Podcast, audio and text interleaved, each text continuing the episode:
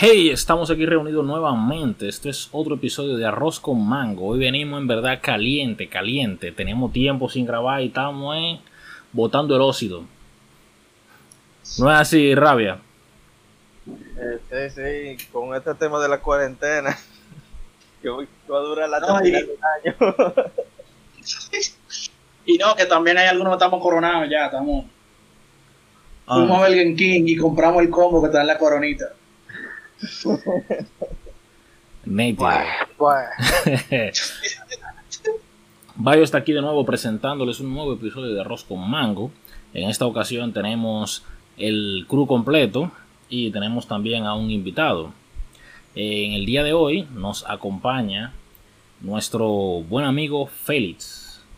hola, ¿Qué tal, Félix? Hola Félix. todo bien aquí, calorcito, pero bien. Normalmente ya las personas, normalmente ya las personas los conocen, pero sería bueno que se introduzcan. ¿Quiénes más nos están acompañando el día de hoy? Eh, nada, aquí en la brecha. ¿Qué es lo que? Aquí, muy en la casa, como siempre, aquí tranquilo. Y la rabia, el que estaba hablando hace un momento. ¿Qué es lo que? Nítido, el tema que tenemos para hoy en verdad es un tema que llega a resultar incluso eh, un poco polémico, dependiendo más del lugar donde se hable que del tema en sí. Pero el tema que tenemos para hoy son las armas y el control de armas. Es un tema importante, porque realmente, por lo menos aquí de donde estamos grabando, que es de, de República Dominicana, es un tema muy poco tocado, que se hable mucho, pero que a pesar de todo sigue teniendo una influencia bastante fuerte en, el ámbito social. Aquí realmente, a pesar de que hay una regulación de armas en la que se supone que los civiles no deben tener acceso a ellas, al menos que tengan un permiso, o sea, realmente hay todo un proceso para eso. Eh, de todas formas siguen utilizándose para crímenes y un montón de cosas a nivel nacional. Entonces, a pesar de que hay en el papel, a nivel constitucional, hay control de armas, realmente al final no se termina aplicando. Eh, sí, realmente. Sí, adelante, rabia. No, no, porque imagínate, se supone que por ley está prohibido la posesión de drogas, está prohibido eh, la caza de muchísimos animales endémicos, pero imagínate tú, ¿sabes lo que va a llevar a la extinción a muchísimos de los animales de esta misma isla? O la misma eh, posesión y producción de drogas. Son cosas que no, lamentablemente se salen como de de la, del poder de, de las autoridades aquí. No, no, exacto. Siempre en todas partes, independientemente de que exista una ley, hay personas quienes quebrantan esa ley para hacer los que, las cosas que ellos quisieran, ya por encima de la misma. Pero en este momento Importante también. ¿Sí? ¿Cómo? No, no, dale, dale, brecha. No, o sea, que decía que eh, lo importante también es que este tema de las armas no lo veamos desde el punto de el crimen de tener armas ilegales, porque realmente lo que quisiera como que, o bueno, el plan realmente que tenemos para hoy es adentrarnos en el punto de la legalidad de las armas, cómo afecta eso a una sociedad y qué tan importante o cuál es, vamos a decir, nuestra posición y la opinión que tenemos sobre la legalidad de las armas en una sociedad, cómo afecta el que tú puedas ir y obtener un arma así de simple.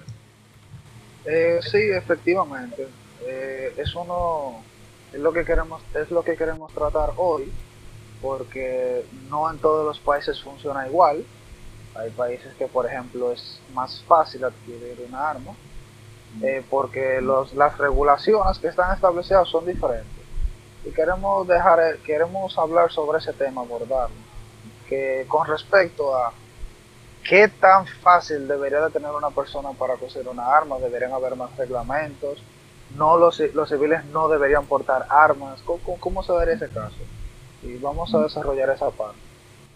Y nada, para eso tenemos a Félix hoy. Félix es un eh, full supporter, o sea, apoya totalmente lo que es la legalidad de las armas, pero claro está que él tiene su propia posición y queremos que él la comparta con nosotros, que él piensa sobre el control de armas, por qué se necesita un arma y todo eso. Oye, oye, el- brecha, yo también soy pro alma, no sé si tú lo sabías. Ok, eso es nuevo realmente. pero- Huevo.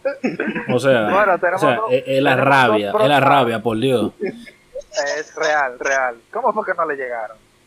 O sea, yo no sé por qué Pero que sé sorprende. yo, para mí la rabia era de que te iba a entrar palo. Y tú sabes como cuando él se pone full rabia, así que empieza a entrar ya y de todo, pero no esperaba eso también. Y que te puede entrar plomazo. Yo también pensaba que ese era un nombre de barrio. Ah, por ejemplo, en Capotillo hay gente que dice que qué es lo que es rabia y entonces yo pensaba que de ahí surgía ese seudónimo, ¿no? No, no, no, o sea, realmente es, la rabia de cariño, pero es doctor la rabia. Realmente él es ya más sofisticado. Sí, es una rabia, pero tú sabes, no di que barrial así. ¿no? Papá, el doctor la rabia, ¿viste? Cuidado. Bien distinguido, distinguido. Pues sí, Félix, eh, ¿te importaría empezar? Eh, sin problema. Bueno, em, hablemos entonces del control de las armas. Vamos, vamos primero a empezar desde el punto de vista eh, criollo caribeño.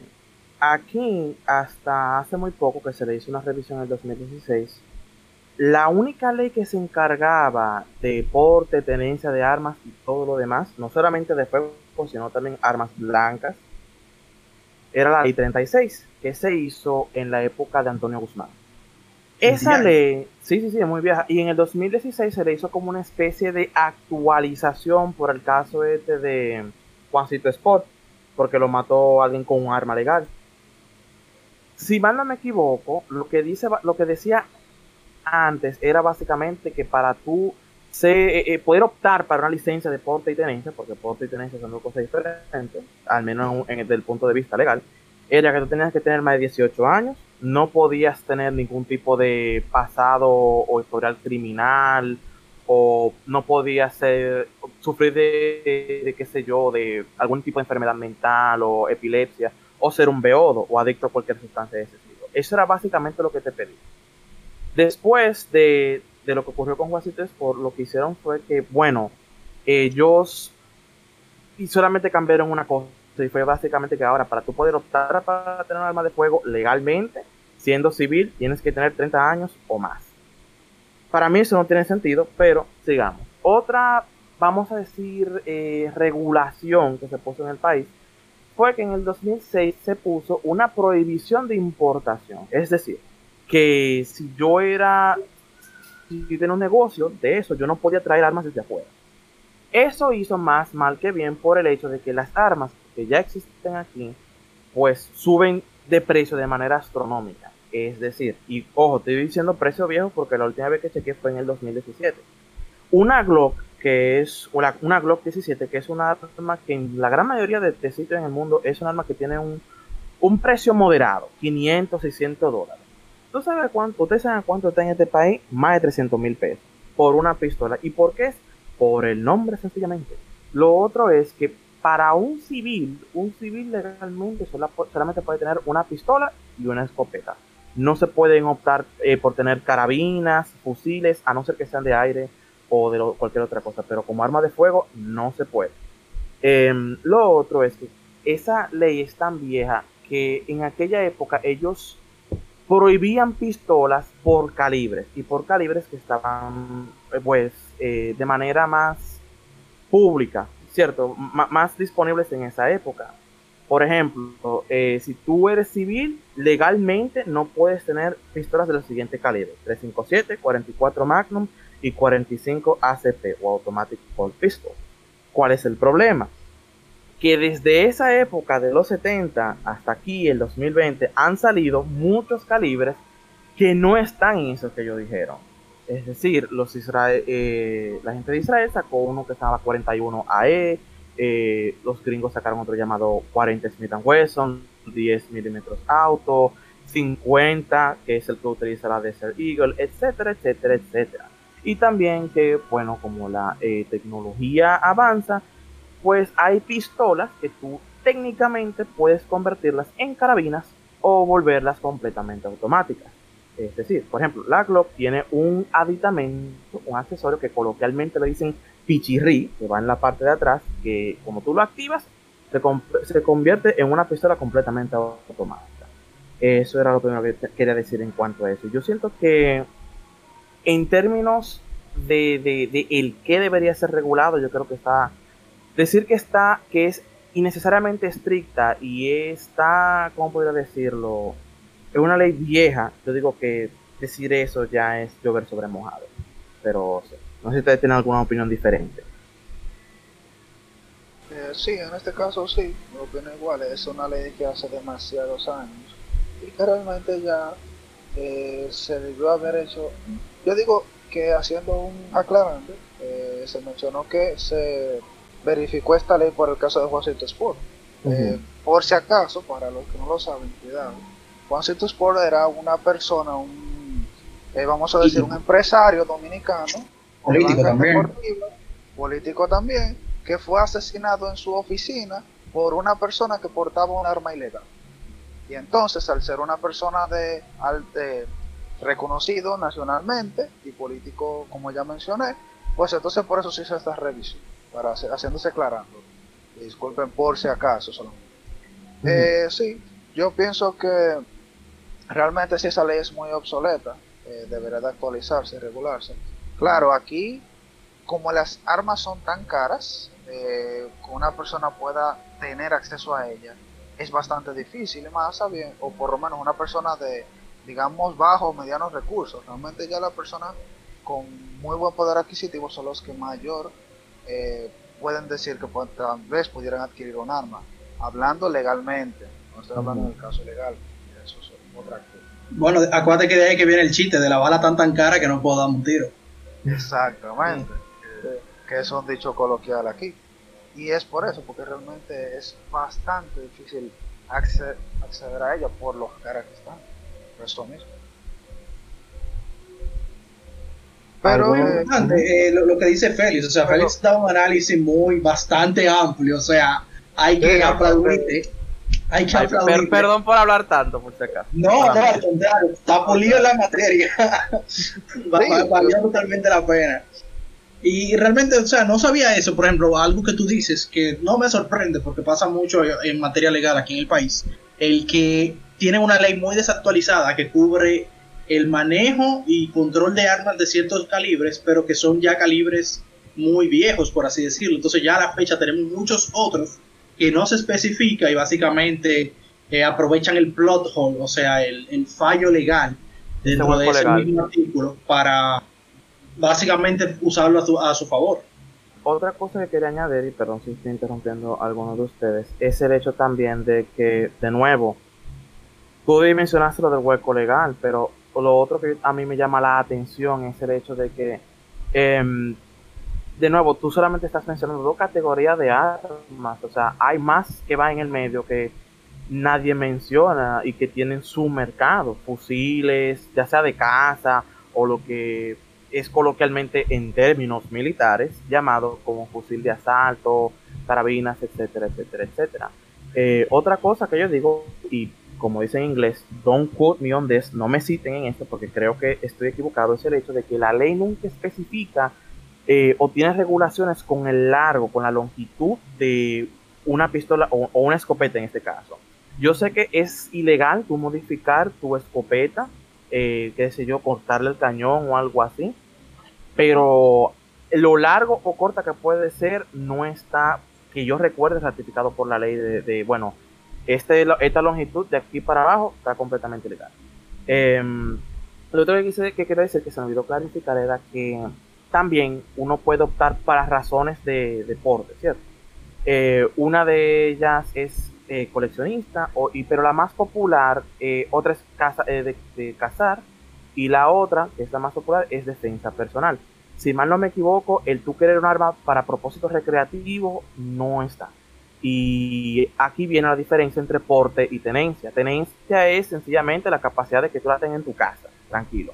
Pero porte es poder andar con ella por la calle de manera oculta. En este país solamente el porte se permite solamente oculto. En otros países sí se permite el porte abierto, como en Estados Unidos y creo que hasta cierto punto Suiza. Y sí.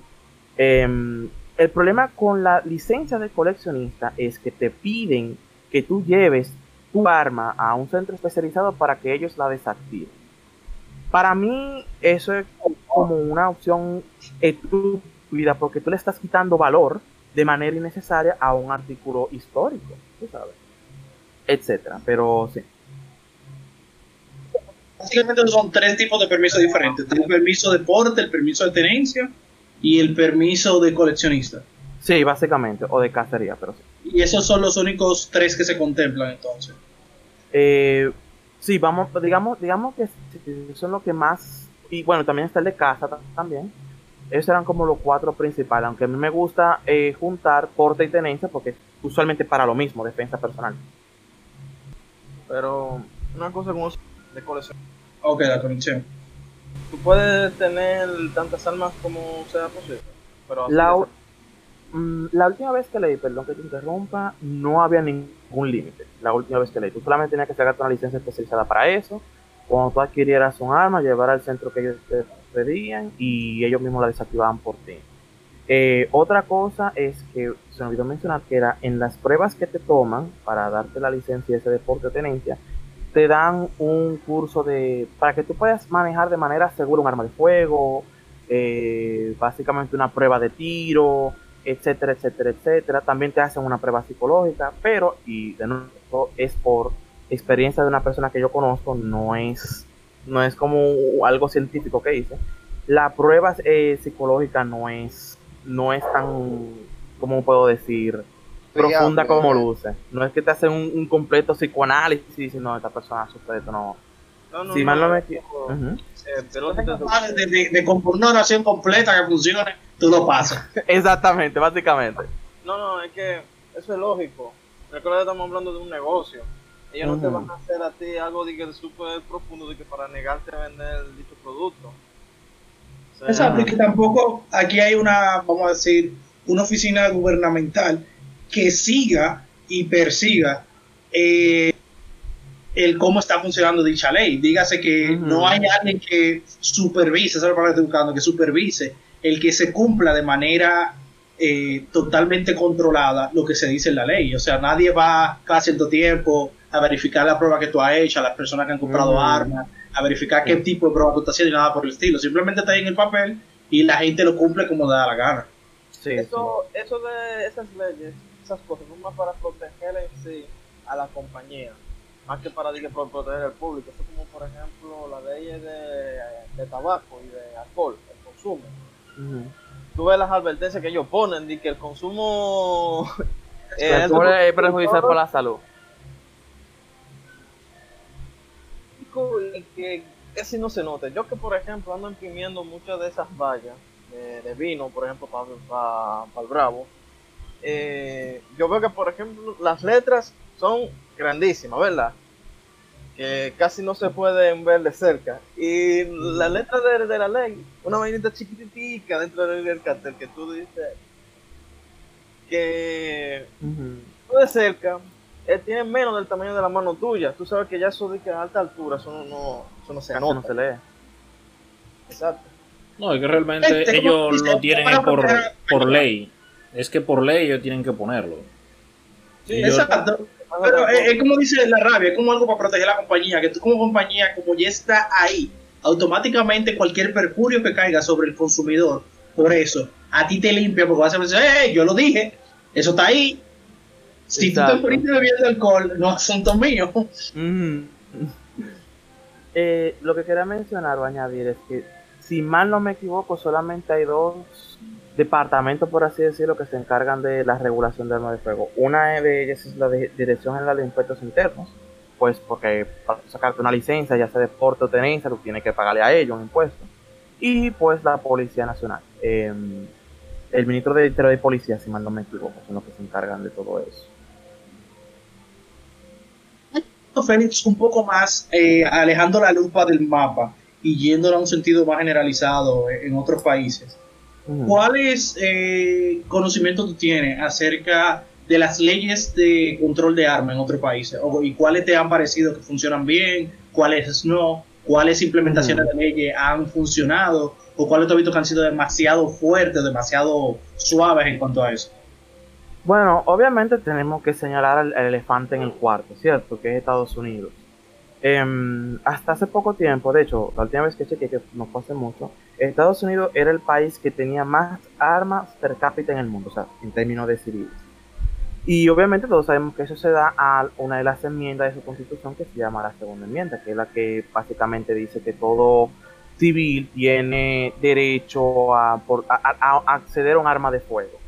Eh, obviamente, Estados Unidos, al ser un país que funciona a un nivel estatal y también, como puede decirlo, federal, pues entonces no siempre hay tantas consistencias. Porque, por ejemplo, que estados en Estados Unidos son muy conocidos por ser extremadamente estrictos con armas de fuego? California y Nueva, York, ¿cierto? Pero después tienes otros estados como Texas, donde es lo más legal posible. Em, pero vamos a intentar ir con esas generalidades, al menos a un nivel federal. En Estados Unidos, eh, tú tienes que tener, las generalidades tú tienes que tener 18 años o 21 para poder comprar un arma de fuego. Eh, no importa si es una pistola, un fusil de caza o lo que se le llama militarmente como un fusil de asalto, aunque yo siento que ese término no, no se apega bien a, a los, eh, a los estándares civiles, etcétera, etcétera, etcétera. Si tú quieres algo más que eso, es decir, un arma automática, que según la ley federal de Estados Unidos significa un arma automática es cualquier arma que con un, que con un solo jalón del gatillo pueda disparar más de una vez, repetidamente. O sea, con un solo jalón del gatillo se dispara dos veces y es automático para ellos. Em, antes, a inicios del siglo pasado, tú podías pedirte un arma de fuego como si estuvieras pidiendo pizza. Ah, bueno, mira, yo acabo de ver el catálogo de ustedes, me gusta mucho esta Thompson, tráemela a mi casa, por favor. Ok, pero ¿qué pasó? Como era tan fácil, las mafias comenzaron a tener acceso también fácil a las armas de fuego. Entonces lo que el gobierno federal hizo fue que sacó eh, National Firearms Act, el NFA, que básicamente decía que para tú sacarte un arma automática y armas con otros aditamentos, como por ejemplo silenciadores, etcétera, tú tenías que pagar unos impuestos, te tenían que hacer un, eh, un chequeo eh, legal, todo eso. Y te ponían a pagar una cantidad muy pesada de impuestos. Y de esa manera ellos podían básicamente como que filtrar a, todos, a todos estos mafiosos. Pero, pero, la ley que más le dio, más afectó a las armas automáticas en Estados Unidos fue en el 86 Reagan, eh, no recuerdo cómo se llama esa, arma de esa, esa ley, perdón, puso una ley básicamente que decía que cualquier arma que estuviese producida después del 1986, si es automática, no puede ser eh, disponible para los civiles a no ser que ese civil tenga una licencia. Aquí me voy a poner un poquito complejo, porque en Estados Unidos y en cada país es así, al menos en los desarrollados, no es el arma completa que se consideran armas de fuego. Realmente ellos consideran alguna pieza en específico que dicen, bueno, esta es el arma de fuego, esta es la parte que nosotros consideramos un arma de fuego. Por ejemplo, en Gran Bretaña, lo que se considera la parte que es el arma de fuego son las partes que tienen que ver con presión, es decir, el cañón, etcétera, etcétera, etcétera. Pero en Estados Unidos se refiere al receptor inferior. El receptor inferior es básicamente donde encajan todas las piezas y ahí es que ponen el número de serie. Entonces, si esa pieza que tú tenías, ese receptor inferior o ese receptor en general, estaba hecho después del 1986 y tenía la capacidad de disparar en automático, lo que, la, lo que la gente decía era, bota eso porque te vas a meter en un lío. Ahora, si estaba hecho antes de 1986, completamente legal, tú solamente tienes que hacer el papeleo. Em, después, comenzaron a surgir unos dispositivos específicamente para las armas del estilo M16 y AK-47 que se llamaba Bump Stock, que te daba la capacidad de tu poder disparar de manera automática, pero era como una especie de hueco legal porque, ¿cómo podría simplificarlo? Básicamente la pieza hacía que tus manos hicieran el trabajo de volverla automática. Si tú te mantenías las manos de una forma en específica, el retroceso del arma hacía básicamente que, en términos coloquiales, se sobara sola y por ende seguía disparando. Pero en el 2017 eh, ocurrió un tiroteo en Las Vegas. El, el perpetrador estaba usando unos dispositivos. Y pues Donald, ajá, y Donald Trump volvió ese dispositivo, pues, no ilegal, pero muy estricto para uno obtener. Pero básicamente eso es. En algunos estados. Ah, otra cosa que quería mencionar es que en el 94, por lo que pasó en, en este sitio, ¿cómo que se llama? En. Eh, ahí se me olvidó el nombre Columbine, en Columbine, ¿cierto? Pusieron una ley que... Dime. La universidad, si no me equivoco, fue una, un estudiante. No, no, no. No, la, de, la de la Universidad de Virginia Tech. La que te digo fue un colegio que fue. No recuerdo cómo se llaman los, los- los- los dos perpetradores, pero de hecho yo recuerdo que en esa época comenzaron a culpar a Doom y a Marilyn Manson y Ahí- ahí todo eso. En el 94. Fue lo- culpable de la violencia, por armas y todo eso. Sí, y entonces ellos decidieron poner una, regla, una serie de reglas estrictas en contra de lo que ellos llamaban armas de asalto.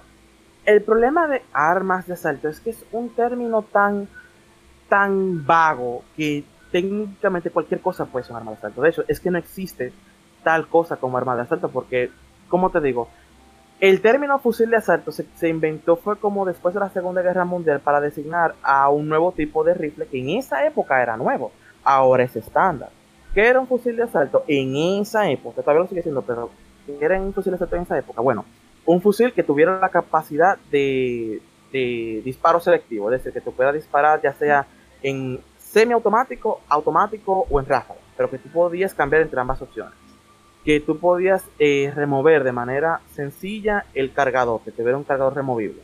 Eh, que no pasa, que, el calibre, que es una cosa muy importante, el calibre fuese mediano, es decir, que, que fuera más poderoso que una pistola, pero que no fuera, que fuera menos poderoso que un calibre full size, eh, que es lo que utilizaban los Mauser de esa época, lo que la gente le dice 70 coloquialmente, etcétera, etcétera, etcétera. La primera persona en crear esos fusiles fueron los alemanes, al menos de manera más, eh, ¿cómo puedo decirlo? Más amplia, ¿no? Con el fusil de ellos que se llamaba el STG-44, que lo que significa en alemán es eso mismo, básicamente, fusil Tormenta 44. Entonces, en Estados Unidos comenzaron a tomar, eh, a la hora de hacer esta ley, cualquier arma que, bueno, si pesa tanto, si pasa de tan largo, si, se le- si, el, si el cargador se le puede remover, si se le puede poner algún tipo de, de boca especial en el, en el cañón, es decir, para mi- minimizar el retroceso o el fogonazo, eso significa que es un arma de asalto. Pero el problema era que al final no era nada, porque tú, porque el- la persona que lo quiera eh, hacer lo haría, lo haría de igual forma. Entonces, al final solamente duró 10 años esa ley, en el 2004 la quitaron, y pues California siguió siendo uno de esos estados y Nueva York donde es muy difícil conseguir esos armas de fuego. Y si yo te mu- demuestro cómo, las especificaciones que ellos ponen para armas de fuego, tú te vas a quedar como que, ok, no es nada del otro mundo. E- Es un término muy vago y, como que quieren quitar cosas porque sí. Eh, pero ya moviendo a Estados Unidos, porque ya he hablado mucho de eso, de hecho he hablado mucho en general, así que me disculpo. Eh, en Canadá, hasta hace muy poco, para tú obtener un arma de fuego, tú tienes que pasar una serie de test. Eh, primero y principal, tú no puedes tener ningún tipo de pasado eh, delictivo, de ningún, de ningún tipo. Segundo, para tú optar por una eh, licencia de arma de fuego, solamente para obtener una, porque en Estados Unidos no se necesita una, a no ser que, se- que tú seas un productor de armas o explosivos o para porte oculto. Em, para tú poder portar una o, o inclusive tener una, tienes que pedirle la licencia a la policía montada, creo que se llama la de Canadá, ¿no? Y eso Sí. toma un tiempo grandísimo. Ellos verifican que tú no hayas tenido ningún tipo, ninguna historia de enfermedades mentales. Y encima de eso te piden el contacto de tres personas de confianza para ellos llamarlo y tener y hacerte básicamente como una investigación sobre ti. Y una vez que tú consigas eso, técnicamente puedes tener un, un arma de fuego. En las pistolas y otros fusiles son de, ¿cómo se llama esto? Regulados de una manera más... Más em, estricta. estric- exacto, más estricta. Pero hay algo interesante. Las armas que están hechas antes del 1899 se consideran como antigüedades y por ende no son reguladas. O sea que tú puedes andar con esos arcabuces que utilizaba, eh, qué sé yo, Barba Negra de esa época y completamente legal, no necesitas ningún tipo de licencia. Ahora, si esa misma arma se hizo en el 1901, necesitas una licencia. Ahora, eh, ellos, tienen, es- eh, ellos son estrictos con cosas, por ejemplo, a veces con el tipo de armas. Por ejemplo, en Canadá es ilegal, completamente ilegal, el estilo el AK-47. Esa arma sencillamente no se vende porque es ilegal. No quiero me- meterme en muchas, en muchas especificaciones, pero realmente es, es, es como una regulación estúpida porque existen armas que se le parecen, pero sencillamente difieren un poquito de la patente de la K-47 para no llamarse K-47. Por ejemplo, el fusil finlandés que se llama Valmet, o le dicen Valmet, es básicamente un AK-47, solamente con algunas diferencias, pero sí es legal en, en, Canadá. Hay otro que, a pesar de que solamente eh, tienen similitudes estéticas, eh, por dentro es completamente diferente, que es checo, que se llama el BZ-58. El punto es que tienen el mismo rol, poseen el mismo, el mismo calibre y funcionan prácticamente de manera igual. Lo único que cambia son el mecanismo de acción, pero es esencialmente lo mismo. Em, hay restricciones con la cantidad de balas que puede tener un cargador. Si me equivoco, eh, me equivoco, perdón. Para fusiles son 5 balas. Para pistolas son 10. Y pues, si tú, puedes tener creo que toda la, toda la munición que tú quieras, pero sí, eso es en Canadá. En Europa es por diferentes estilos de, de, licencia, porque como todo está bajo la Unión Europea, pues comparten esas esas leyes. Realmente no te puedo decir, eh, ahondar mucho porque la vez que leí fue, fue hace mucho, pero básicamente tienen casi casi las mismas restricciones que en Canadá, con eso de quién, quién puede tener acceso. Em, hay diferentes tipos de licencia que te permiten tener acceso a diferentes cosas. También es que tú tienes que dar una razón válida para tener una. En Canadá y en Europa, eh, la defensa personal no es una de ellas. Tú, no, tú tienes que demostrar que tu vida está en peligro para poder renovar. ¿Qué pasó? Ok. Eh, para tanto. Eh, te interrumpa, Félix, aprovechando esa pequeña pausa. Yo, ahora que mencionabas lo de Canadá y Europa, he visto varias veces mi madre muy fanática de estos programas policiales, ya sea por cuestiones migratorias, eh, investigación, etcétera, etcétera, etcétera. Y uno de esos es eh, estos programas que se centran en qué hace la policía en la frontera y todo esto. Y he visto en muchas ocasiones en la frontera de Canadá, Estados Unidos, las personas que van de Estados Unidos a Canadá, eh, tú sabes que hay un libre tráfico de personas que en función estadounidense puedes ir a Canadá cuando tú quieras y viceversa. Y he visto que la patrulla montada que vigila la frontera estadounidense-Canadá no te permite llevar armas de Estados Unidos a, Canadá. No obstante eso, también tienen como que un control en el que te pueden dejar pasar si traías un arma, pero tienes que dejar el arma ahí y el arma va, a, pasar a ser destruida. No entiendo por qué destruida o cuál es el proceso para tú destruir un arma cuando tú la eh, obtienes de un civil en esa forma. Bueno, eh, es básicamente por el hecho de que tú no estás pagando impuestos. Esa es como la versión corta, porque en, en, casi todos los países para tú importar un arma tú necesitas una licencia y esa licencia la tiene que dar el gobierno y así sucesivamente. Y entonces, pues para no permitir ese, ese libre flujo, y también hasta cierto punto es un flujo como hasta, ¿cómo podría decirlo? No regulado, porque tú no sabes si esa pistola tiene alguna muerte en Estados Unidos, si mataron a alguien con eso. Eh, la manera que la destruyen es básicamente como una moledora de metal, la tiran ahí y pues ahí se va. Y haciendo, haciendo un paréntesis, pues, o sea, realmente respecto al caso, o sea, realmente necesito un arma, o sea, necesito tener un arma para cazar. Para cazar animales realmente es necesario.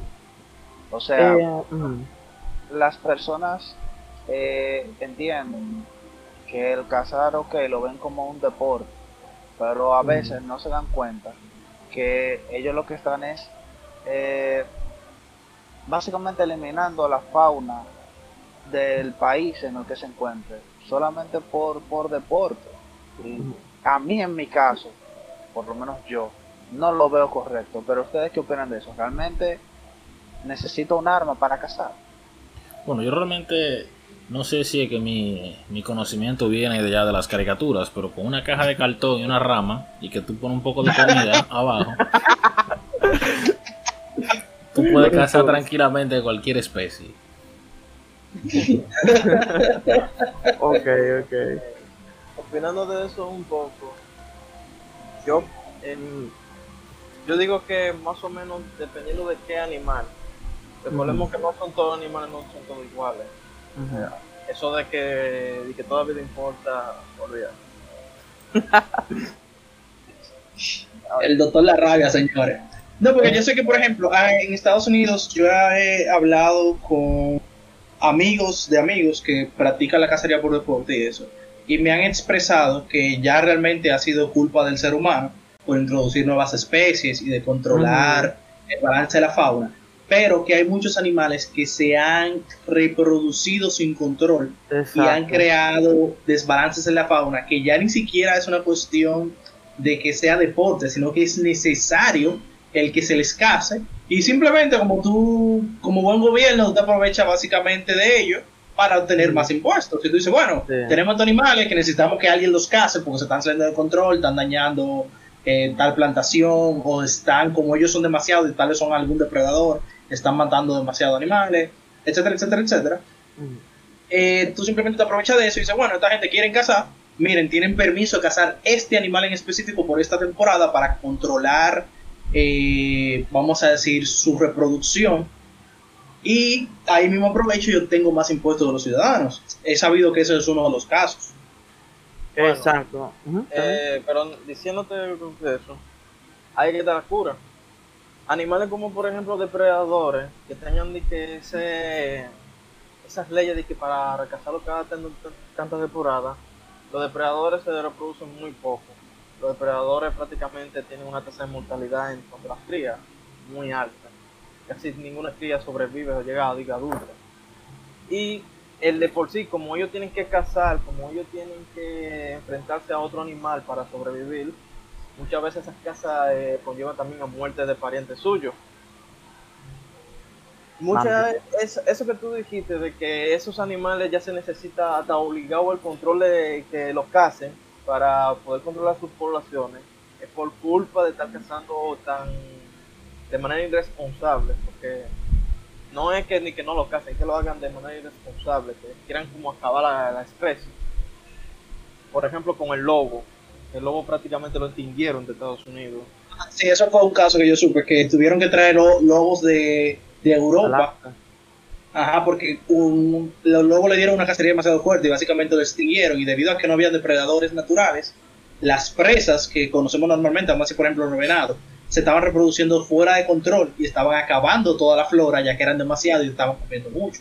Entonces, Ujú. para poder restablecer un orden, por así decirlo, eh, terminaron trayendo lobos eh, de otros países para restablecer un control. Y más o menos recuerdo que lo que llegué a leer sobre eso funcionó y lograron controlar de nuevo eh, el balance entre las presas y los cazadores y que no acabaran tanto la flora.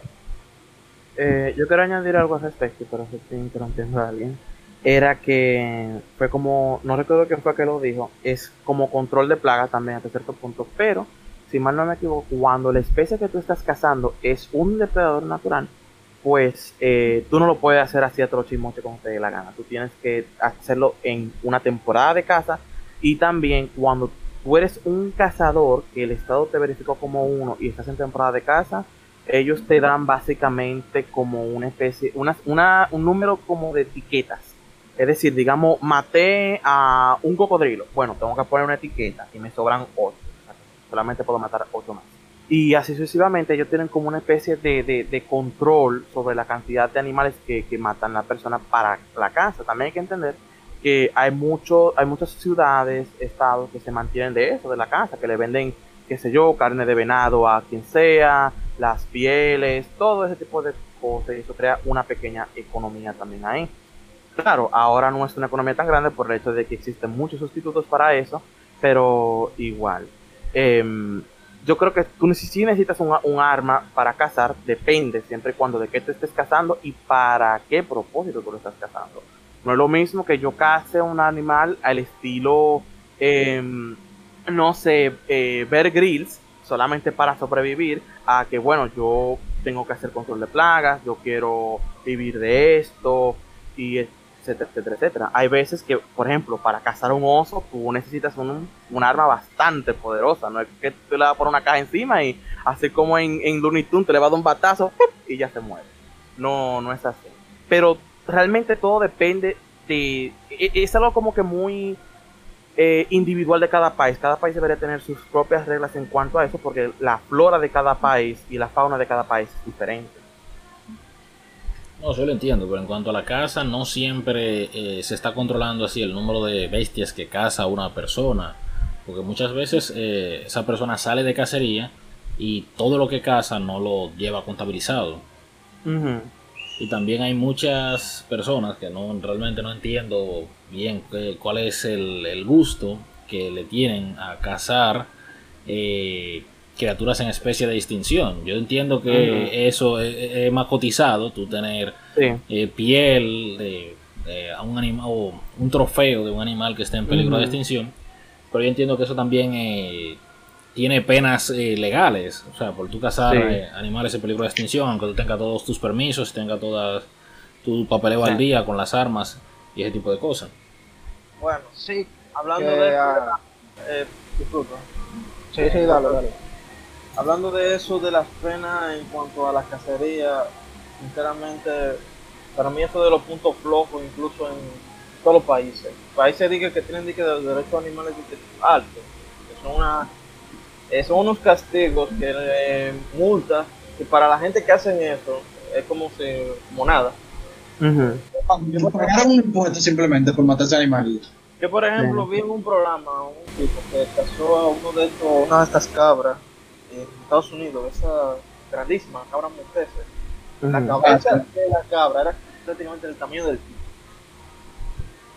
Y la multa que él pagó era como de, si no me equivoco, unos 15 mil dólares o algo. Tú dirás, eso es mucho cuarto aquí, pero allá para, un, para ese don que lo casó, eso. él, cada vez que él sale, gasta más de ahí. Eso, Ujú. eso, eso es lo, lo que él anda en su billetera.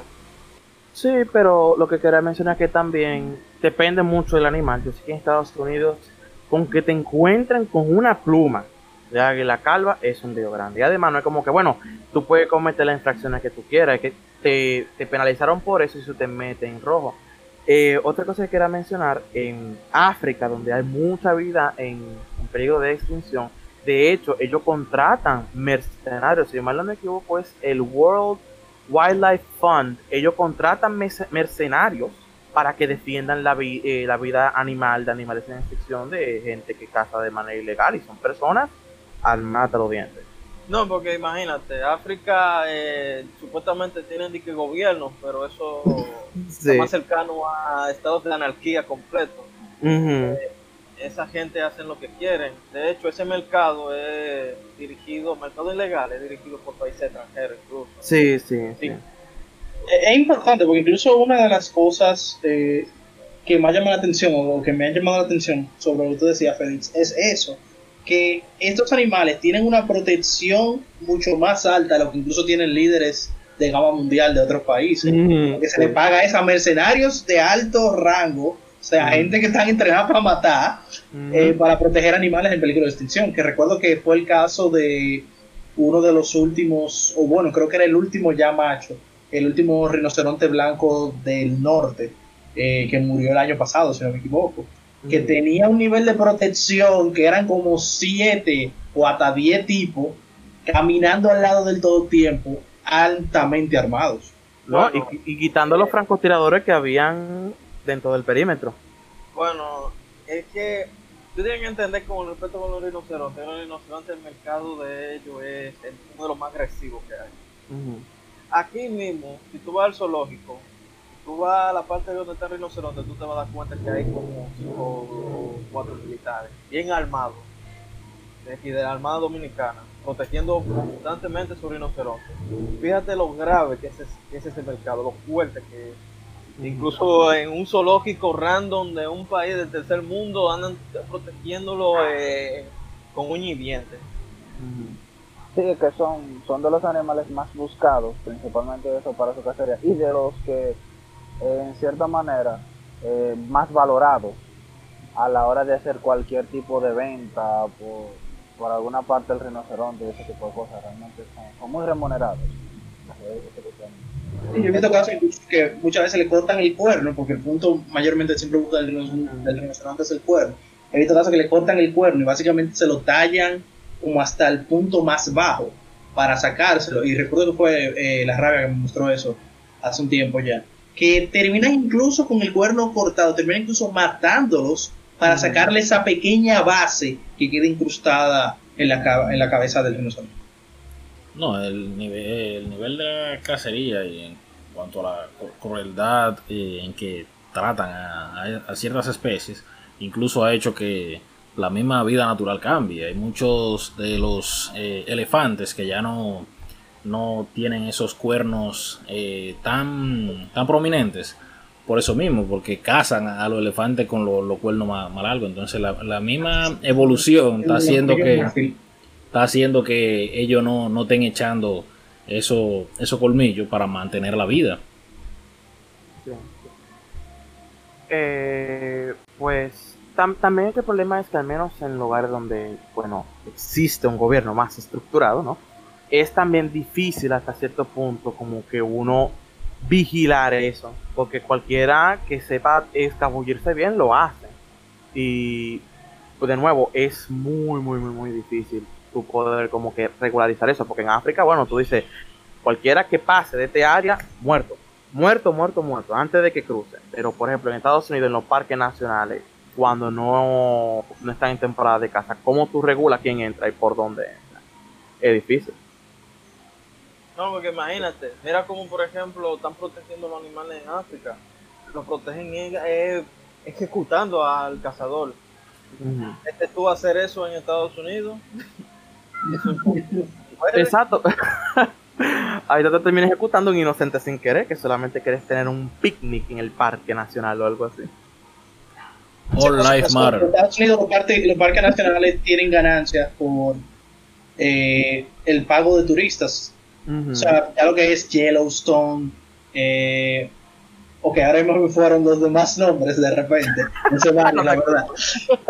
Pero eh, sé realmente y he visto, porque me encanta la fotografía de esos lugares, siempre me ha llamado la atención para ir de visita y hacer también caminata en ellos. Hay muchos parques que tienen control con la entrada hasta cierto punto. Si tú eres de estas personas que tú entraste de otro estado caminando, porque ya tú tienes mucha experiencia con eso. Tengo eh, un amigo ya de edad muy avanzada que hacía eso en su tiempo y él me dice, no, eh, hay ciertos puntos del parque que son los puntos básicamente, tú sabes, con la emplanada, los lugares más bonitos y todo eso, que sí, tienen ahí una estafeta, tienen control de quién entra y eso, pero si tú entras por atrás, o sea, la parte ya más lejana, eh, tal vez tengan por ahí alguien que pase cada cierto tiempo revisando, pero es muy difícil mantener control de quién está pasando por ahí y qué está haciendo por allá tan lejos. Sí, y además ellos tienen, ellos están más preocupados de otra cosa, que son los incendios forestales, que es un peligro más grande realmente. Exactamente. Él me había mencionado eso, que está totalmente prohibido. Por ejemplo, aquí en la República Dominicana, si tú vas, vamos a decir, al parque José Armando Bermúdez, que es donde se encuentra el pico, el pico Duarte, el punto más alto, eh, o sea, la montaña más alta de aquí del país, tú puedes ir y, es muy normal que se hagan fogates en esos lugares y eso. Pero él me dice que en Estados Unidos está totalmente prohibido crear cualquier tipo de fogata. A pesar de que lo hacen mucho en esos tipos de parques nacionales, lo que tú tienes que hacer es llevar algún complemento eléctrico y llevar estufas eléctricas. Pero que está prohibido tú iniciar cualquier tipo de incendio, ya sea por el frío o lo que sea, y que si tú lo haces, tú puedes esperar por lo menos una o dos horas que va a llegar alguien a decirte apaga eso o te, vamos a llevar para eso.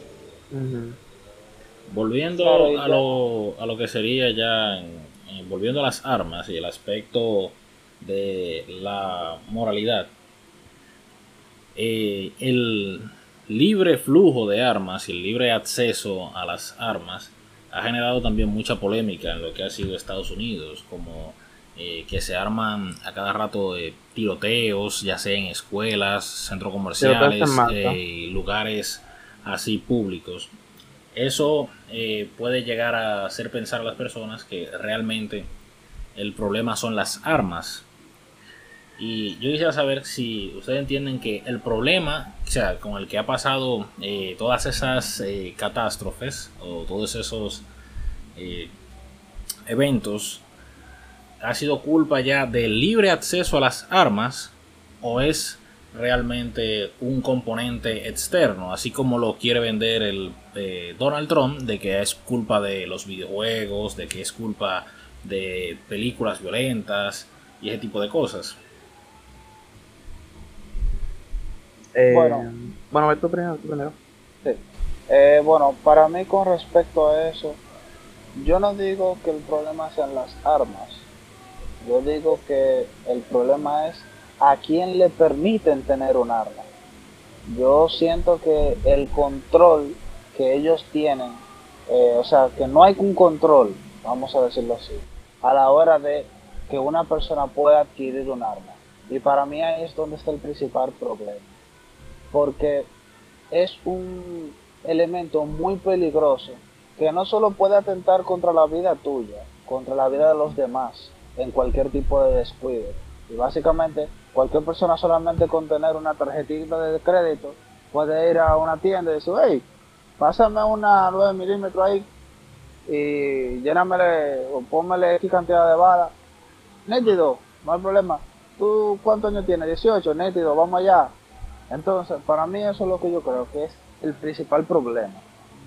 Porque eh, a pesar de todo, países como este tercermundistas, que el acceso a las armas es mucho más difícil, un poco, claro, más por el ámbito económico, porque las armas son más caras que aquí, que Con vehículos. chacho, carro, un carro.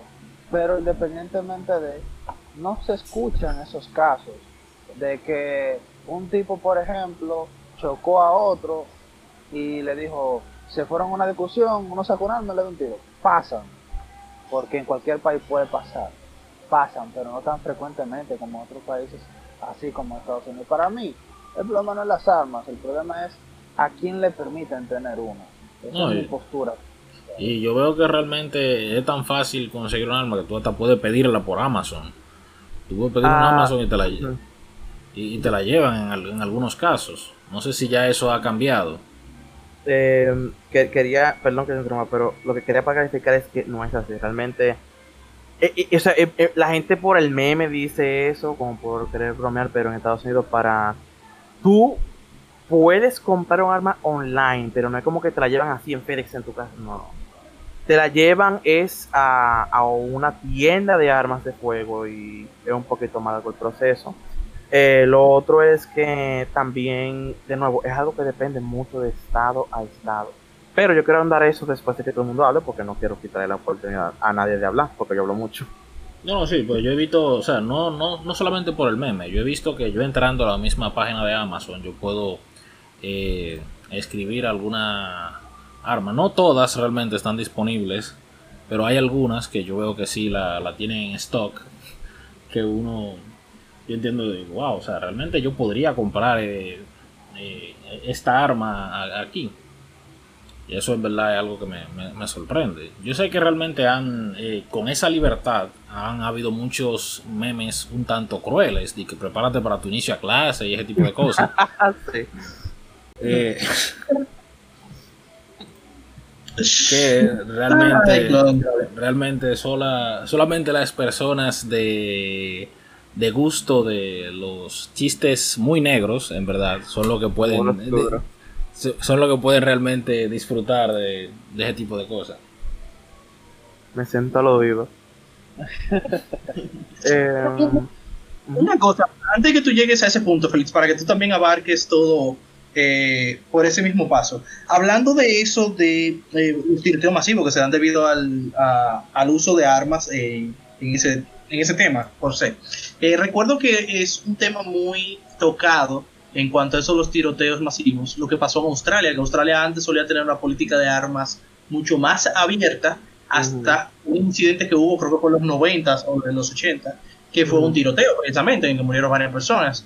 sí. Y que a partir de ahí Australia pasó a tener un- una limitante totalmente cerrada en cuanto a las armas, confiscaron un montón de armas, le quitaron todas las armas a los ciudadanos, se deshicieron de ellas y que hubo todo, o sea, hubo todo un, o sea, hubo todo un plot, para así decirlo, eh, cortamente, eh, en cuanto a eso, que fue todo un desastre. Eh, ¿Tú quieres saber mi opinión en cuanto a eso? Porque me perdí un poco.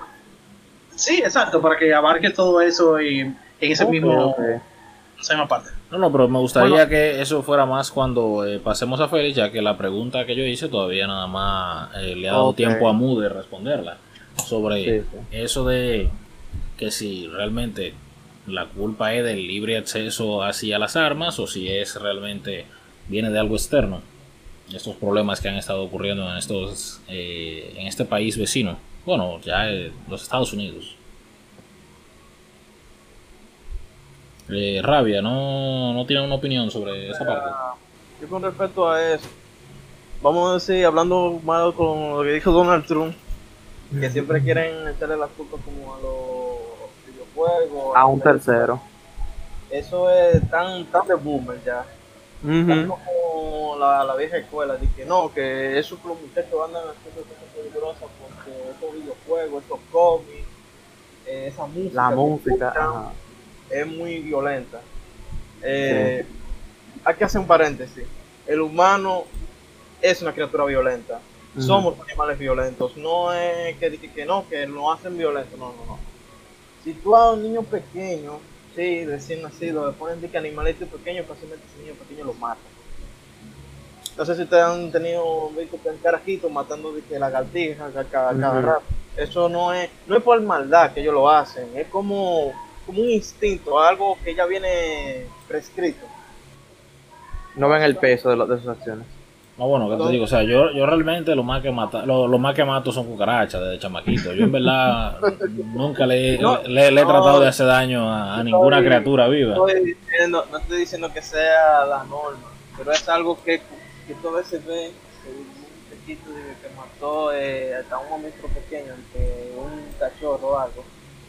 Eh, y tú ves que el muchachito está normal y tú, tú ves que no es que él es malo con los- ni con los compañeros, ni con los padres, ni nada, pero hizo algo que uno lo mira y uno dice, wow, qué horror. No, básicamente, eh, agregando algo al punto de la rabia, básicamente el ser humano se ha estado matando desde sus inicios. O sea, Desde sus inicios, o sea, desde hace siglos, el ser humano se está matando por cualquier disparate. Es lo, que quiero decir. No es algo que diga que no ha, diga que los videojuegos, que ciertas cosas nos han influenciado. No, no, es que somos así. Tenemos no siglos, milenios haciendo guerras. Entonces, que, que, que tú me digas a mí que los videojuegos, algo que vino, ¿qué época? Los 80 como mucho. O- El boom, sí, en los 80. que tú me digas a mí que sean de que los videojuegos o la música, que la música realmente es algo, aunque anteriormente hubieran de que música clásica, que yo no quiero saber de que, que música clásica de que fuera de que violenta, pero ojo, que, que la música clásica no la tomo como algo pacífico, pero hay algunas que son bastante como aceleradas, como que dan como tonalidades de guerra. Que tú me digas a mí que eso sea de que las cosas que nos producen que nos hagan violentos entonces que hay de los cavernícolas que cazaron un mamú hay que ser violento para estar tú cazando un animal tan grande. No, bueno, o sea, o sea tú, me estás, tú me estás diciendo a mí que los videojuegos no fueron los que introdujeron la violencia a la humanidad.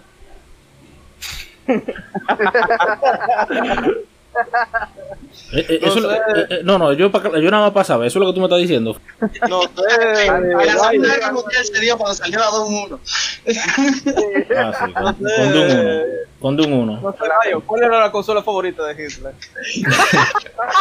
Ay, mira, a Hitler le gustaba Sony, no le gustaba Microsoft. Él era el Sega de Nintendo. Para mí que era de Nintendo, que por eso fue que salió con los japoneses. Pero Sega, Sega es japonés también. Ah, pues no sé. ah, pues, no. Continúa, yo nada más quería saber si era eso que te referías. Eh, no, pues sí. Pero, hablando ya del otro aspecto, que son diques de las armas, porque también hay que hablar del otro partido, eh, los demócratas, que andan también queriendo echarle toda la culpa eh, a las armas. No considero que sea per se las armas. Sí estoy de acuerdo con cierto punto, como dice Mu, que las armas hay que regularlas a quién es que le llega las armas. No que, por ejemplo, gente con claros problemas mentales que tú lo ves, tú dices, tipo tiene, le falta par de tornillos. o gente que con historiales, con historiales dudosos. Aquí, Ujú. aunque te voy a decir una cosa, muchas veces uno dice así, de que, que regular las armas y todo por ley, pero muchos de esos crímenes ocurren eh, fuera de fuera de la ley, muchos de esos tiroteos escolares incluso. Sí. Eso consiguen las armas de manera tan ilegal. No habría de qué forma de, de, de controlar eso. E- Es difícil realmente y aquí yo quiero eh, pues em, poner ya mi opinión. Yo, como, dijiste tú, Rabe, como dijo Mu, yo no quiero necesariamente que el problema sea del qué, que, que, que el que, las armas sean el problema, es más bien a quién puede tener acceso. Em, yo no estoy tan de acuerdo con eso de que el ser humano es una máquina violenta de matar, yo no lo veo de esa forma, pero yo sí veo que el ser humano desde el inicio de este siempre ha tenido como que una habilidad intrínseca para esto. Si tú te vas al nivel bíblico, la primera muerte registrada en, en la Biblia fue de, Ca- de Caín y Abel. y Fue con, alguna gente dice que fue con una, con una pedra que le dio, otra gente dice que fue con la quijada de una yegua. El punto es que el ser humano siempre ha tenido como una intención para matarse uno entre los otros. Eso es lo que yo he escuchado. Una piedra o, o la quijada Sí. de una yegua. Es correcto, yo también he escuchado de las dos versiones. Em, pero sin embargo, Yo no lo he escuchado. pero curioso. no, bueno, Porque imagínate. anteriormente eh, el hueso de la mandíbula de los caballos o de la yegua también es muy amplio y te permite tú usarlo como un arma blanca realmente. Sí, sí. Em, como sigue diciendo, yo no creo necesariamente que los videojuegos o la música o nada de eso tenga una influencia. Em, de hecho, es, es como, es como algo que dijo Marilyn Manson una vez, que es como que no es que ahora hay más violencia, es que la violencia ahora es más televisada. Y si tú te das una, una idea errónea de que hay más violencia. Ah, Em, Ese es otro aspecto que tú me acabas de mencionar eso. La gente cuando vio, por ejemplo, la guerra de Vietnam, que vio que la guerra de Vietnam era como tan, tan horrorosa, vio esas imágenes de los soldados descuartizando eh, a civiles, bueno, civiles no, a desertores, eh, vio como los cadáveres, toda esa sangre en vivo. Y la gente pensaba que la guerra de Vietnam era de que, de que- de que la, una de las más violentas, y eso para nada. Lo que se hizo en la guerra de Vietnam no era, no era ni juego de niños con lo que se hizo en la Segunda Guerra Mundial, o con lo que se hizo en la Primera. Primera, sí. Y esa sí era una guerra bien, bien violenta. Que incluso armas como cuchillas de tres puntas, si no me equivoco, quedaron prohibidas por, la- por sí, por las heridas tan horrorosas que dejaban. Eh, Em, Es como lo que tú dices, complementando eso. Como esa guerra fue más estabilizada, como esa guerra se estaba incluso hasta en vivo, la gente no, como que no le gustó para nada ese ese aspecto tan, tan horroroso que tenían, no como algo como bélico, que tenía la Segunda Guerra Mundial, que todo el mundo apoyaba. Cuando la gente patriótico. Sí, exacto. Cuando la gente vio la guerra de Vietnam, dijo, no, esto, esto no es lindo. Sí. Eh, exacto, y también con cosas hasta, como, hasta más comunes como, como, bueno, ah, mataron a fulano de tal y tal forma, cuando de seguro eso era algo que, imagínate, también lo de la televisación de las, de las cosas también afecta, pues, eh, a una persona que aquí arriba en la cabeza le faltan un par de tornillos y un par de conexiones, no están haciendo, pues, eso, conexiones, le va, le va a dejar de eso, conchale, pero eh, mientras más tiempo le dan a alguien que hizo un tiroteo en masa, no van a dejar de hablar de él, le van a dar una atención grandísima contra yo puedo obtener eso. Y, y, y hay veces que yo creo que el manifiesto que hizo el tipo este de Nueva Zelanda, creo que se llama Christchurch, ese tiroteo, él, di- él decía algo así en su manifiesto, que él quería alcanzar ese nivel de, de atención que le daban los demás, y él, y él hizo muchas cosas adrede solamente para salir en la noticia, para que las noticias hablaran de eso. Yo creo que en, El tipo ese, haciendo un paréntesis, lo que quería era formar una guerra entre la derecha y la izquierda. No sé si tú te fijaste que él usa todos los tópicos que usa la derecha. Ajá, sí. Y ni siquiera eso, usa cosas como hasta eh, la música que él, que, Sí. la que él tapaba era la de Gas Gas de este anime. Sí, ¿no? Y una música de, de Serbia también, que es muy popular en 4chan también. Em, Incluso diciendo el lema de que subscribe to PewDiePie, o sea, sí, el Y- tipo que quería era producir como conflicto. sí, sí. Y caos, y también el hecho... O sea, perdón que te interrumpa, pero me parece que pasó algo parecido con eso que tú mencionas, que muchas de esas personas, o varias de esas personas, pueden llegar a ese punto para buscar la atención que nunca recibieron en la vida.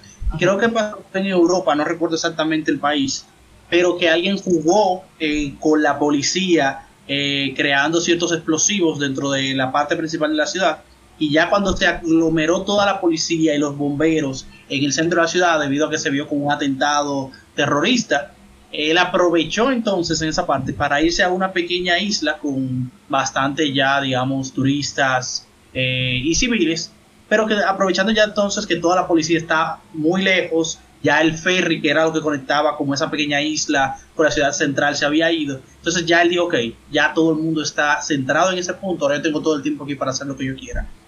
Y aprovechó ahí fue que eh, ejecutó, por así decirlo, el tiroteo donde mató casi 200 personas, si no me equivoco. Entonces ya a partir de ahí, ya cuando le preguntaron por qué hizo todo eso, y cuánto, fue básicamente ese mismo argumento el que utilizó de que ahora nadie lo iba a ignorar y ahora todo el mundo se iba a acordar de él. Y ya todavía incluso en prisión, realmente él obtuvo lo que quería, donde incluso en prisión todo lo que él solicitaba, ah no, mira, yo quiero una consola para estar aquí en mi celda, se la llevaban. O sea, él pasó a ser un don nadie, a ser una persona totalmente irreconocible en la sociedad, a ser parte de la historia de ese país. Sí, creo que lo que el caso que, dice fue, que dices fue en Finlandia, si mal no me equivoco, o en Noruega. Em, lo otro que quería mencionar es también que me recuerda a algo que, que llegué a ver con esa estadística de suicidio y de feminicidio, que mientras más anuncios se hacen de eh, si te sientes con a suicidarte, busca ayuda y así, más aumentan los suicidios. Y con los feminicidios, si mal no me equivoco, es igual, aunque con eso los feminicidios y, pues violencia hacia la mujer eh, doméstica, entre familiar, yo creo que es más como que se, que, como que se reportan más y por eso se da ese número, pero con el suicidio y con eso lo tiroteos en masas también. Otra cosa es que mucha gente malutiliza la estadística de Estados Unidos de las muertes por arma de fuego y es el hecho que la gente no menciona que en Estados Unidos, si mal no me equivoco, el 61% de muertes por arma de fuego son suicidios, no son homicidios.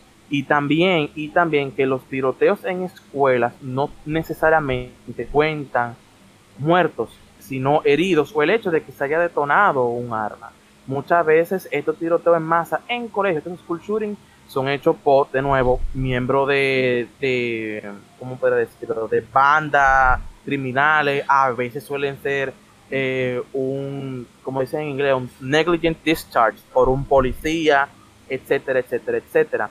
Em, yo no creo de nuevo que los videojuegos tengan una influencia en eso y también hay que entender que cada país tiene eh, e, e, es distinto en cuanto a su historia y, su problema demográfico. Tú me entiendes, en Estados Unidos hay muchos problemas de raciales, pero también en términos de criminalidad y es como que un poquito injusto que tú me digas, bueno, en Estados Unidos hay un montón de armas, eh, de, homicidios por armas de fuego, pero em, no sé, en Holanda no los hay, pero es como que sí, pero es que a Holanda y Estados Unidos a un nivel social no son lo mismo, no tienen los mismos problemas sociales ni demográficos ni nada de eso, además de que Estados Unidos tiene muchísima más gente.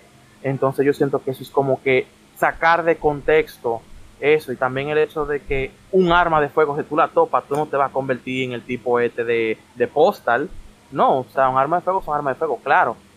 Yo siento que debería haber como una especie de, de, filtro para ver quién puede tener acceso a eso y quién no. Si yo le hago un, examen psicológico a fulano y me, y me dice, obviamente estoy aquí em, haciendo una hipérbole para propósito de comedia, dice, no, este tipo está loquísimo, pues entonces no es una buena idea que tú le des un arma de fuego. No porque pueda necesariamente ser un peligro para los demás, sino también para sí mismo. Pero aún así, tú teniendo todas esas reglas en, en tú sabes, para que nada malo pasa, para, que no pase nada malo, aún así terminan pasando cosas malas. Ejemplo, lo que pasó en Canadá, no creo que fue, fue en este año, que no me equivoco, donde un tipo cogió todas esas eh, leyes y regulaciones tan estrictas que tiene Canadá con el uso de armas de fuego y se la pasó por dar todo el triunfo. Y perdónenme esa expresión. Pero el tipo se vistió de policía, obtuvo armas de manera ilegal, mató gente con, con armas que tenían especificaciones ilegales inclusive.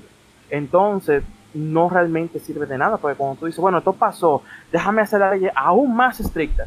Tú no estás castigando al que, al que vaya a hacer eso, tú estás castigando a la persona que está ya de por respetando la ley. Tú sabes. Porque yo, si mal no me equivoco, una de las cosas que quería hacer Trudeau era prohibir un tipo de arma en específico, un modelo en específico, y la gente se quedó, pero ¿por qué este modelo?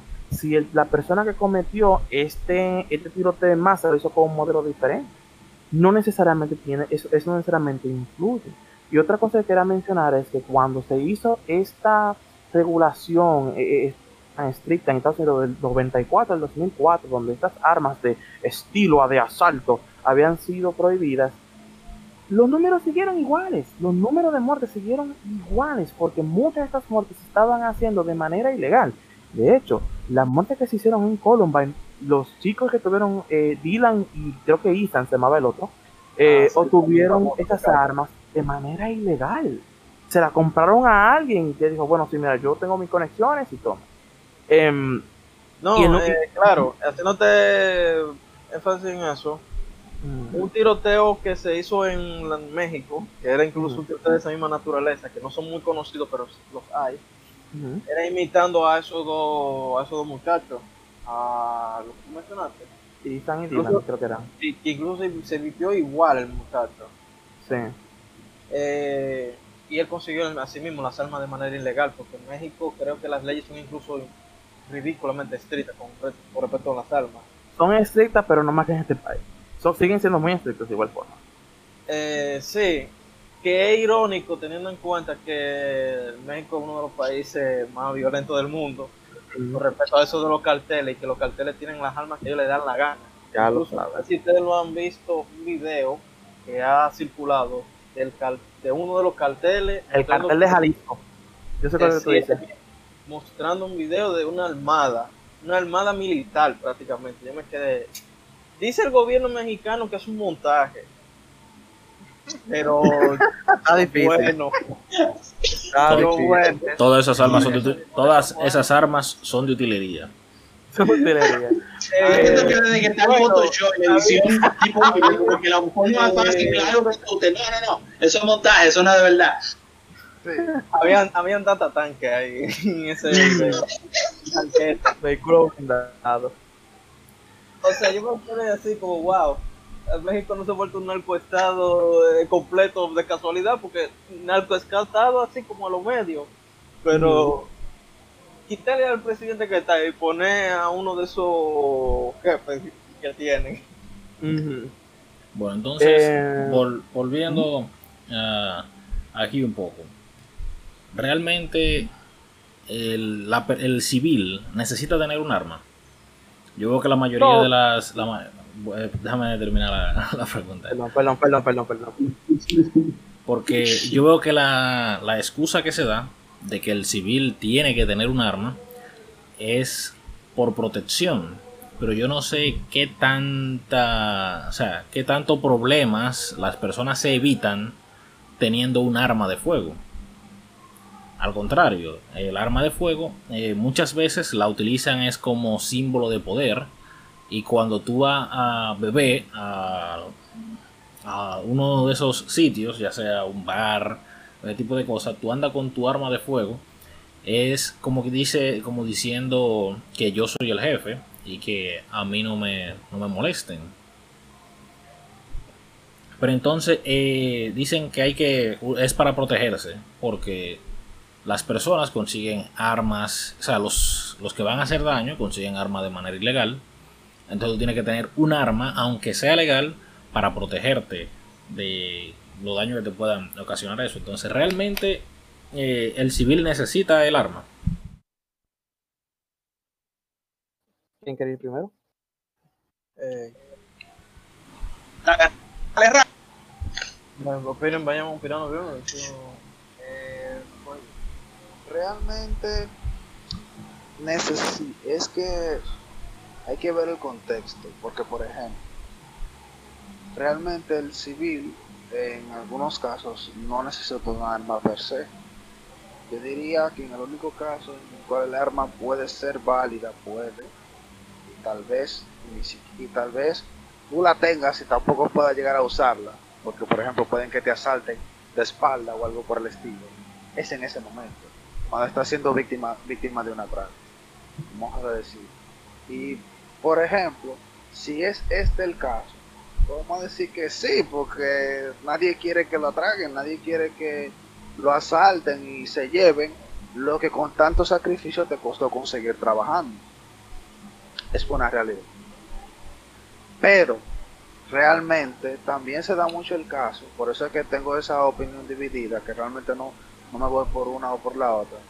Porque hay personas que realmente dicen, si yo necesito tener un arma para porque yo soy el tipo, el duro, porque yo brego, con un término coloquial, ¿sabes? Que yo soy el jefe, que yo sí soy muy duro. Por eso, en mi caso, eh, por eso es que yo me voy más con el, con el contexto de que eh, no cualquiera puede tener un arma, o sea, realmente debe ser una persona que se hagan pruebas psicológicas, se hagan pruebas de uso, manejo de armas, un sinnúmero de cosas. Por eso es decir, no, en algunos casos puede que sí, pero en otros creo que no. Eso es mi punto de vista. No, porque cuántos, eh, o sea, cuántos atracos, ya que veo que es el, el ejemplo que tú pones de, de eh, una necesidad de, de, tener un arma de fuego, eh, ¿cuántos atracos se evitan por tú tener un arma de fuego?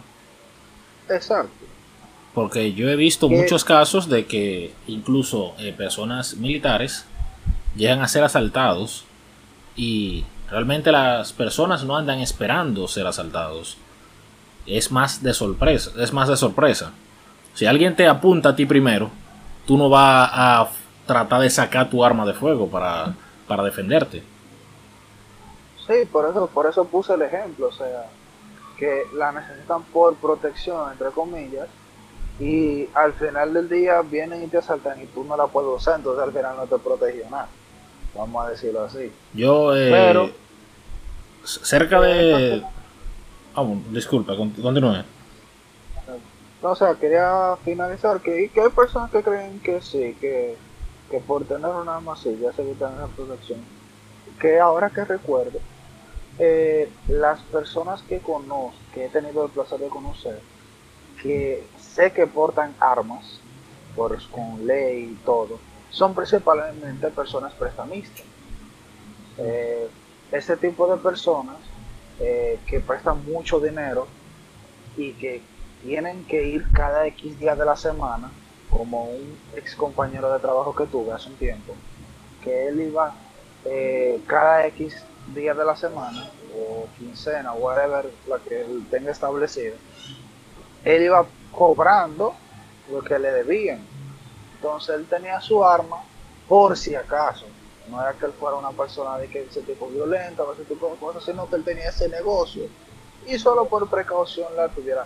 Para mí creo que ahí no estuviera mal en ese caso, porque las personas hacen cualquier cosa por dinero. Y más cuando tú debes. Pero vamos a ponerlo en ese contexto. Pero continuamos nosotros. Bueno, yo lo que quería decir es que también, como creo que fue de tú que dijiste que depende mucho del contexto, para mí es igual, o sea, de nuevo, no es lo mismo tú decir en este país que en Estados Unidos que en otros. Eh, aquí la principal, el principal tipo de, de, situación que se da de ese estilo, de, donde uno podría utilizar la defensa personal, sería en un atraco. Y yo lo que digo es, bueno, es como dice la canción esta de, de, de ¿cómo que se llama este rapero? DMX. Que él decía, si tú lo vas a sacar, es para tirar. Y realmente eso es un principio que se, se utiliza mucho también en, hora de, de, de, entrenamiento con armas de fuego, que es el hecho de que si tú la vas a sacar, es para tú apuntar a algo que tú estés dispuesto a destruir. Entonces, yo siento que eso es un problema de educación en general, de la gente que utiliza una, como que el tener un arma como si fuera un estatus de poder y hasta de coerción, tú me entiendes, como que tú vas a hacer lo que yo quiera porque tengo una pistola. Eh, yo siento que eso está mal, realmente, porque un arma no es, no es un juguete, un arma es una vaina muy seria. Y pues yo prefiero tener una posibilidad mayor, que ya sea de 10, de 15, de 20%, de yo defender no solamente mi vida, sino también de, lo, de, las personas, de mis personas queridas, ¿cierto? Porque un, atrac un atracador no le va a importar darte tres tiros e irse por ahí mismo. Eh, si mal no me equivoco, en el 2018 hubo un caso de un estudiante de medicina que andaba con su mamá, lo querían atracar, le dieron un tiro en el pecho y lo mató. Entonces prefiero tener ese 20% de defenderme, claro. si tú vas a decidir portar un arma de fuego, lo mejor es que tú, desde que tú salgas de la calle, estés paranoico. Que tú siempre estés consciente de todo lo que pasa. Porque hay gente que dice, bueno, tengo una pistola y se olvidan de eso. No, no, porque em, tú, dices que bueno está paranoico. Eh, no, bueno, o sea, no es ese nivel, no es ese nivel, no es de que, que ah, fulano me miró raro, pum, pum, le ha dado tiro. No, pero. no, que estés alerta, estés alerta de, de, lo que pasa alrededor de ti, no que solamente te olvides. Papá, es un, del, un delivery al lado tuyo, de que yo no confío en motorista, papá. exacto, exacto. No, no, pero me refiero a estar completamente alerta de lo, de lo que pasa alrededor de ti, porque hay veces que los atacadores no se le tiran que está mal alerta, los atacadores se le tiran que está mal en el aire. Em, y eso y lo otro, que ya estoy más personal para mí, es si tú tienes una pistola, óyeme, di, di que a ti te dan miedo la pistola, porque el atracador, sobre todo en este país, cuando ve que alguien tiene una pistola, con más, más duro te da, porque sabe que tú te puedes defender.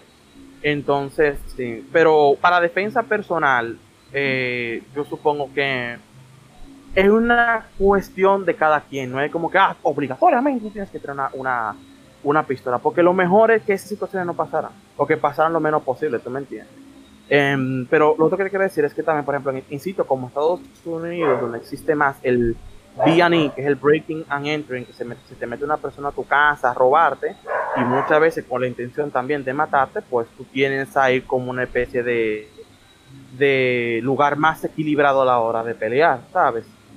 o, a la hora de defenderte más bien, lo que quiero decir, que si te pasa eso, eh, bueno, tienes que... Perdón, pero me llama mucho la atención de eso, que incluso eh, te da permiso de dispararle a un oficial de policía si él irrumpe en tu casa sin avisar.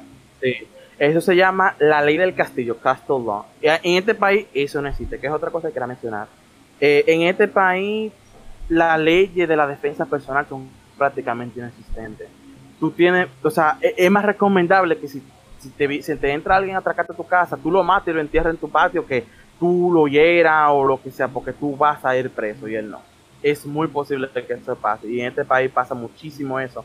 no solamente en este país, sino también hasta sitios como en Europa que si alguien se mete a tu casa a atracarte y tú te defendiste, el peso de la ley te cae a ti, no a él, al que, al que intentó atracarte y el que atentó sobre tu vida. Em, pero también hay más razones por las cuales una persona quiere tener un arma de fuego. O sea, no, no siempre es defensa personal, aunque admito que esa es la primera. Eh, hay personas como yo que les gusta eso de hobby. A mí me gustan las armas de fuego, no porque, ah, yo jalo el gatillo y hace boom. No, eh, bueno, eso también, pero también está el hecho de que me gusta la historia detrás de eso. ¿Qué cambio trajo esa pistola a, cuando surgió? O, qué cosas hicieron que esa pistola surgiera? ¿Cómo funciona mecánicamente? Y hasta por el mismo deporte, tú sabes, el, tiro al blanco también es una buena profesión para, una, para uno tener. Pero mucha gente cree que es un error que cometen todo el mundo, en todo el mundo, es el hecho de que, ah, yo tengo una pistola, por donde yo soy invencible. No que tú es como que si tú tengas una katana, tú no te vas a volver Rurouni Kenshin al día siguiente. Tú tienes que tener mucha práctica y con una pistola igual. Sí, tú eres más peligroso, pero no por eso tú eres Rambo por tener una pistola. Tú necesitas practicar, practicar, practicar, practicar. Todo el mundo practica, inclusive los militares más feroces del mundo siguen practicando todos los días. Pero sí, hay más razones para tener un arma de fuego que, ah, me quiero defender por todo lo que me acabo de mencionar también. ¿Tienes algo que, eh, que agregar a la brecha? Eh, no, o sea, que quisiera ver si eh, Félix, porque realmente te aplaudo totalmente. O sea, yo eh, fui quien te invitó al programa esta vez. sé que tú eres muy, vamos a decir, entusiasta de las armas, eres fanático y todo eso. bueno, los fanáticos son un poco fuertes, pero que eres entusiasta y te emociona bastante el tema. Pero realmente te aplaudo porque tienes un dominio del tema bastante amplio y bastante bueno. Aprendí muchas cosas y creo que hablo por el, por el resto del, del staff, de que realmente aprendimos bastante de todo lo que tú sabes de armas. Y creo que nos interesa, personalmente a mí, me interesa bastante que tú vuelvas en otro momento al programa para que sigas aportando con eso. Pero me gustaría saber, por ejemplo, eh, lo que te mencioné hace rato sobre el caso de lo que pasó en Australia, porque tengo entendido que no ha sido el primer o único lugar donde se da eso y cuál es, eh, cómo se aplica, o sea, cómo tú aplicas una ley que de un momento a otro simplemente dice, ok, se acabó el juego, no me han visto la para nadie, me la dan todito. Bueno, eso pasa en países donde tú tienes que registrar tu arma.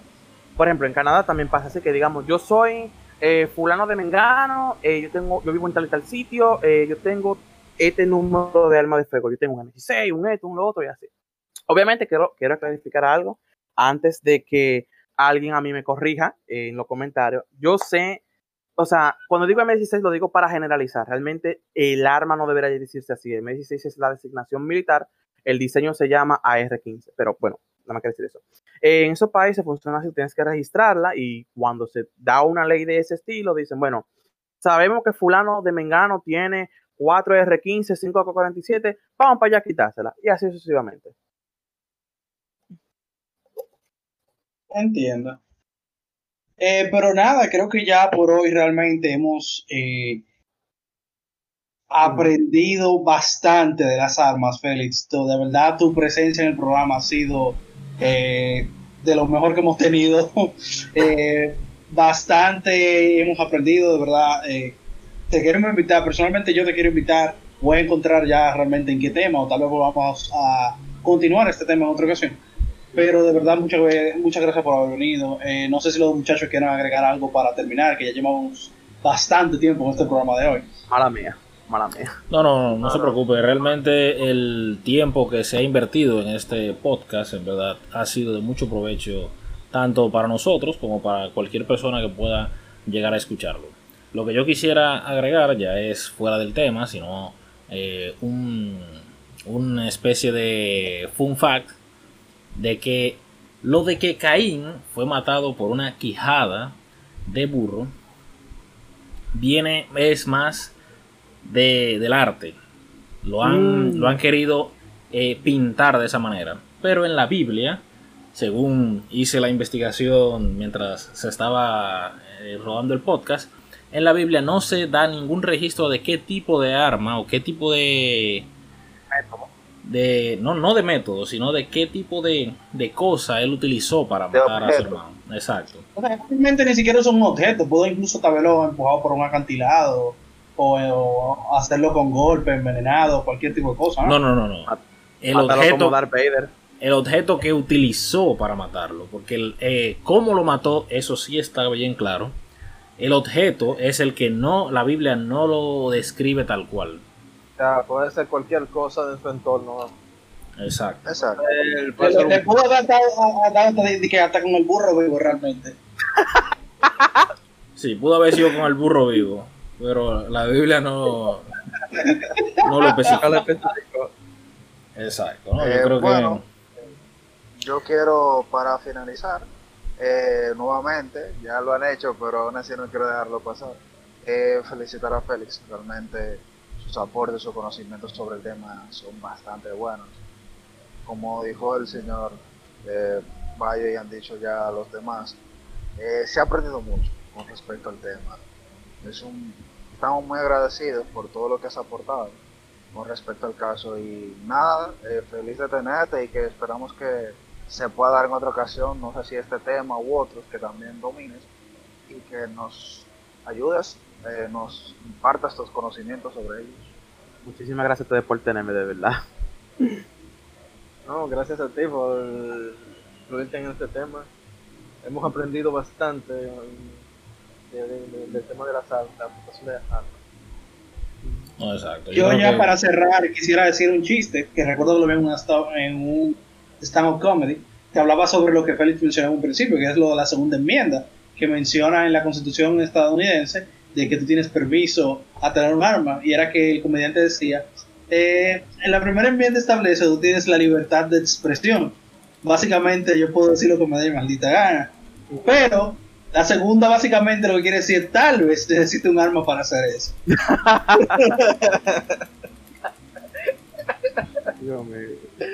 No, realmente, tú tienes libertad de expresión ahora. El otro también tiene libertad de respuesta a la expresión tuya. que tal vez necesites un arma para eso.